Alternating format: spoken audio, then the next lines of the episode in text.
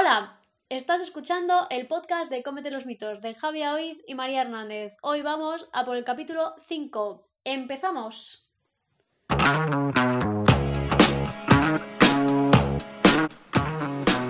Buenos días, buenas tardes y buenas noches. Nuevo capítulo. Nuevo capítulo, no, mentira. Realmente lo estamos repitiendo porque se nos había borrado entero. ¡Bravísimo! ¡Bravísimo! Perfecto, nada.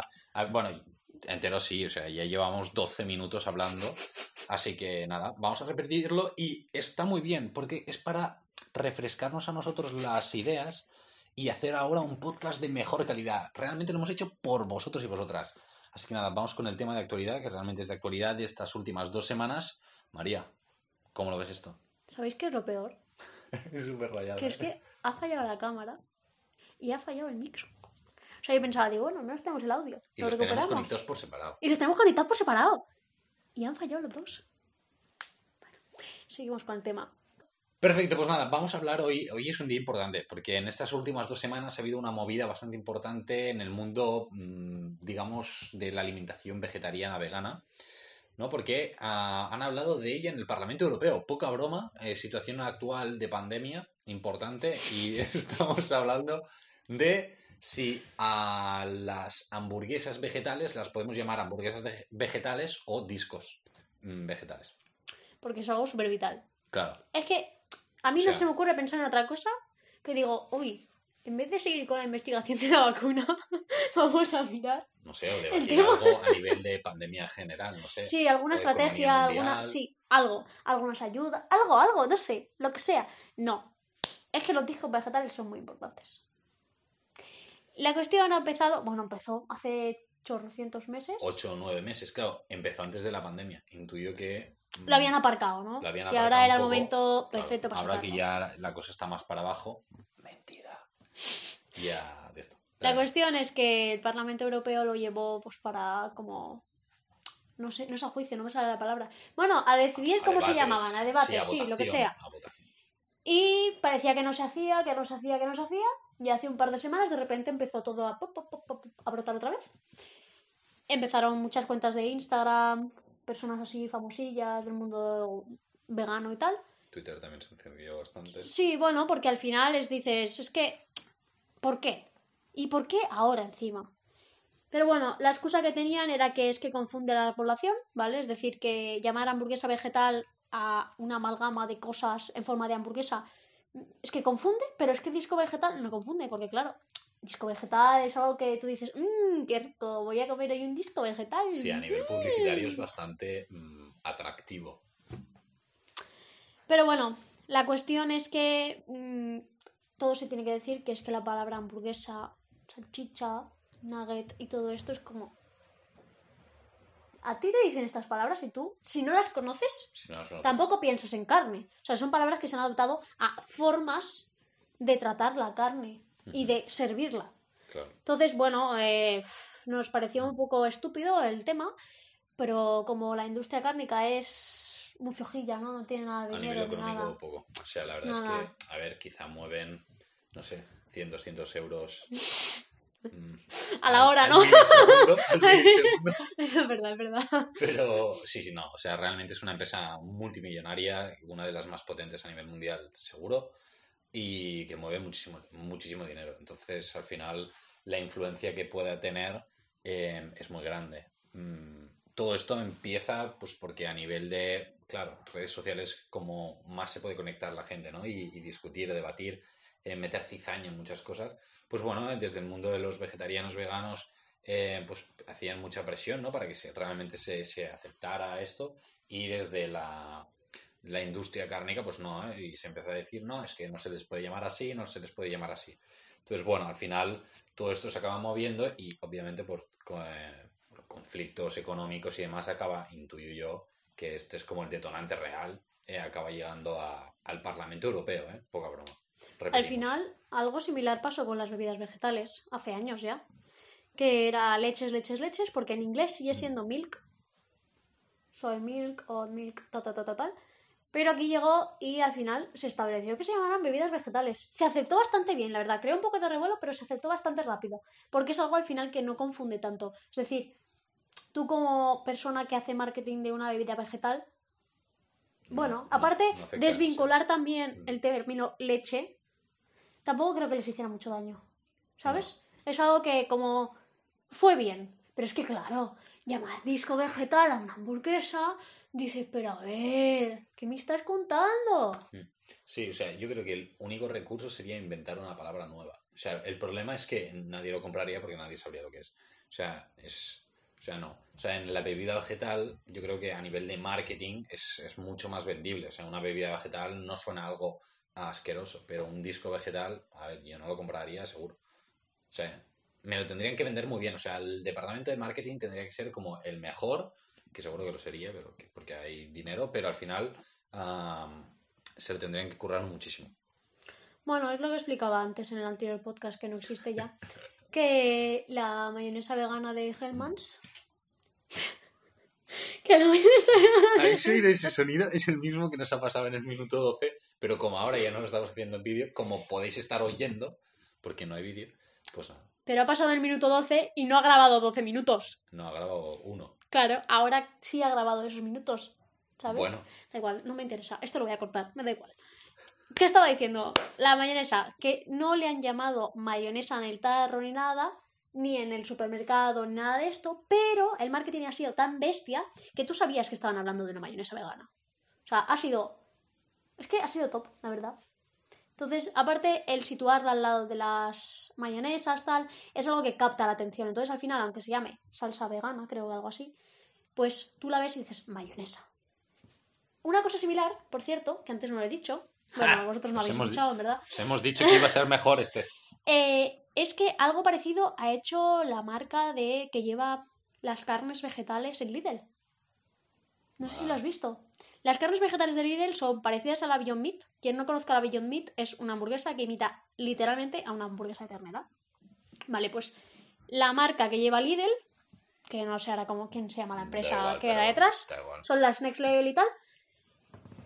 Han sacado, aparte de hamburguesa de ternera, han sacado de pollo, filetes, no sé qué, empanados, un montón de Un montón de cosas y lo han situado al lado de la carne.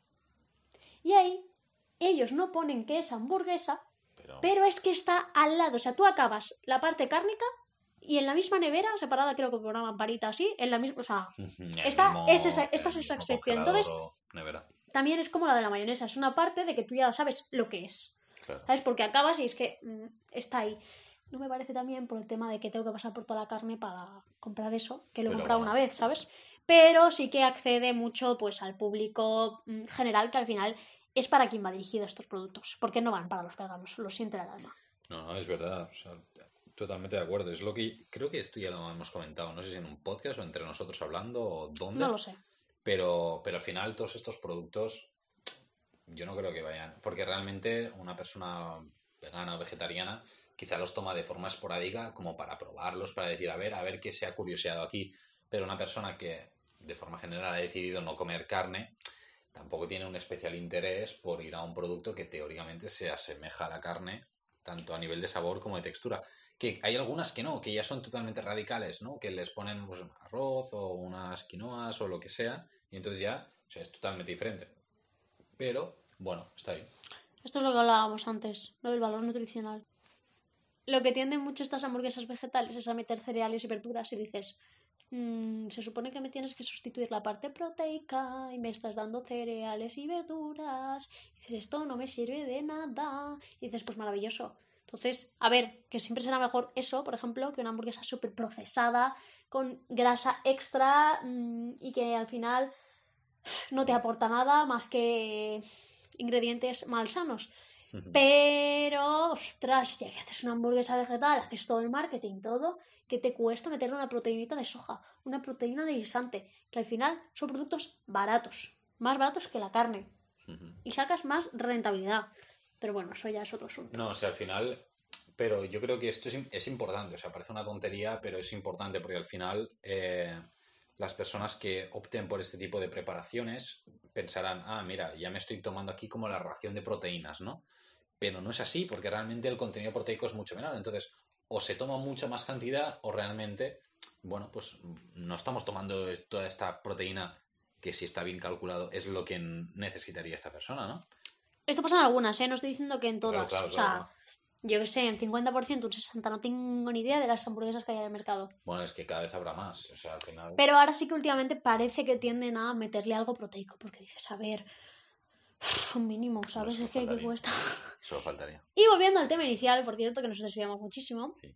¿Cómo quedaron los porcentajes hace una semanita de, De la resolución. de la resolución de los discos vegetales? ¿Y quién ganó? ¿Quién ganó? Chan, chan, charanan. Bueno, supongo que el resultado ya muchos y muchas lo sabréis. Pero bueno, eh, ganaron el, el mundito ve- eh, vegetariano y vegano. Es decir, que se pueden seguir llamando hamburguesas. ah, bueno, antes no sé si se podía oficialmente. Bueno, oficialmente no. No, pero lo hacía todo pero, pero hacían todos. Pues ahora ya se puede de forma oficial. Y, y nada, ganaron ellos, pero no por mucho. O sea, realmente no por mucho. Si fueron casi 400 personas las que votaron eh, que se podían mantener, o sea, que se podían llamar así, casi 300 dijeron que no. Y hubo 30 abstenciones, más o menos. O sea que realmente fue muy reñido y, bueno, cositas así O divertidas. sea, estamos hablando de que 300 personas votaron a llamar a las hamburguesas vegetales discos vegetales. Pero no tre- 300 personas así, ¿no? Bueno, 300 diputados del Parlamento Europeo es que es uno con representación en todos los países de la Unión Euro- Europea. Ay, Y qué desgracia, de verdad. hubo diputados de españoles que, que votaron en... O sea, que, es- que no se podía llamar así. O sea, no vamos a decir el partido, quien quiera saberlo, que lo busque, pero mm, se dijo. Iba a toser diciendo el nombre, pero me voy a callar. No, Para no entrar en polémicas. No, no, mejor no entramos en política, entrará quien quiera, nosotros mejor no, nos mojamos y Ay, por ya está. Que al final, si no, luego la liamos y, y no, no, no me apetece. Bueno, Bueno. después de eso también salió un poco mal parado, más o menos, los quesos y los lácteos vegetales, que no sabemos cómo van a quedar de verdad. No sé si harán al final otro tipo de estos de resolución, de estos así, de estos. Que realmente, a ver, Yo sinceramente Yo bebidas vegetales que las dejan a así. que pase un poquito COVID. pero los quesos de momento se pueden llamar quesos, no ha habido drama. Pero están ahí como en el punto de mira, ¿sabes? Que digo, ¿para qué? Otra vez. Pero bueno, darle caña, porque la industria de cárnica tiene que ganar. No, ¿eh? Mentira, no tiene que ganar. es irónico. Es- Bueno, sí, no, porque al final, dentro de estas, como de estos tres productos, mm, la cárnica es la que tiene más poder adquisitivo. O sea, más que la de lácteos. Que sí que es verdad que están muy conectadas, mucho, porque al final, una cosa la que te da uno te da la otra. Pero, pero la cárnica es mayor. Sí, pero es que la cárnica está más amenazada. Sí, también, también. Eso es la cosa, porque- más. Lácteos, por ejemplo, es que las bebidas vegetales han ganado tanto terreno que al final es como. Es un 50-50, ¿sabes? Los quesos no hay competencia porque es que los quesos vegetales de momento son bastante No, no, no, no pueden bastante competir. malos Todavía no pueden y los buenos son muy caros. Por lo tanto, no hay competencia. Y claro, es que la carne tiene muchísima competencia, es que tiene competencia de todo, es que hay mm, hasta jamón, que no te lo he enseñado, pero es que ha habido una empresa que ha creado jamón. Sí, sí, no, y no, lo sí hay- filetean hay- en plan con máquinas, Sí, sí, pero lonchas de estas que dices, por favor, jamón serrano estoy hablando, ¿vale? Jamón de cerdo, tío, no sé cómo es llamarlo. jamón serrano, tú, es jamón serrano Ya, pero tiene otro nombre, pero no me sale en Mm. otros lados. Jamón ibérico. Jamón Jamón ibérico, tal cual. jamón de bellota. Ja- Jamón de rojo. fin. Por Neil Salat. bueno, no, esta- estas cositas, no, pero además de, de esto, ¿no? Que esta noticia así más, eh, más actual, bueno, queremos recordar que al final el consumo de, de carnes procesadas no es para nada recomendable y em, pese que dije- digamos esto de las carnes procesadas, también hay muchas hamburguesas vegetales que a nivel de calidad nutricional, pues bueno, dejan mucho que desear. Hay otras que están muy bien, igual que hay eh, hamburguesas que también están muy bien, sobre todo aquellas que sean pues, de carnicería, que realmente sea la carne pues más eh, picada y demás en la propia carnicería y que sea exclusivamente carne, pero vemos que sobre todo a nivel de supermercados y así, eh, tanto unas como otras hay un gran porcentaje que es de, de baja calidad nutricional. Entonces, priorizar, en el caso de la... Si hay que comer carne, pues bueno, una carne blanca preferiblemente, y en el caso de los vegetales, pues ¿por qué no potenciar legumbre directamente, no? María. Sí, que el otro día no tiene mucho que ver, pero es que el otro día dietista enfurecida, empezó a hablar de la fibra de las verduras y tal. Y se dio cuenta que en verdad, si no comes legumbres, es bastante difícil llegar a la fibra diaria. Porque 100 gramos de verdura, por ejemplo, tenían en plan 2 gramos de fibra. Me quedé bastante impactada, ¿eh? Dices, claro, comes 400 de verdura al día. Pues coño, si es que no llegas. Claro, también depende de lo que te pongas, porque si luego lo complementas con, eh, yo qué sé, un arroz integral, pues ya... No, claro que sí, claro que sí, pero que era en plan, Que sí, que sí. que siempre recomendamos verdura, fruta, tal, no sé qué. Pero es que en verdad tendríamos que potenciar mucho más la legumbre. Y la gente le tiene mucha tiricia.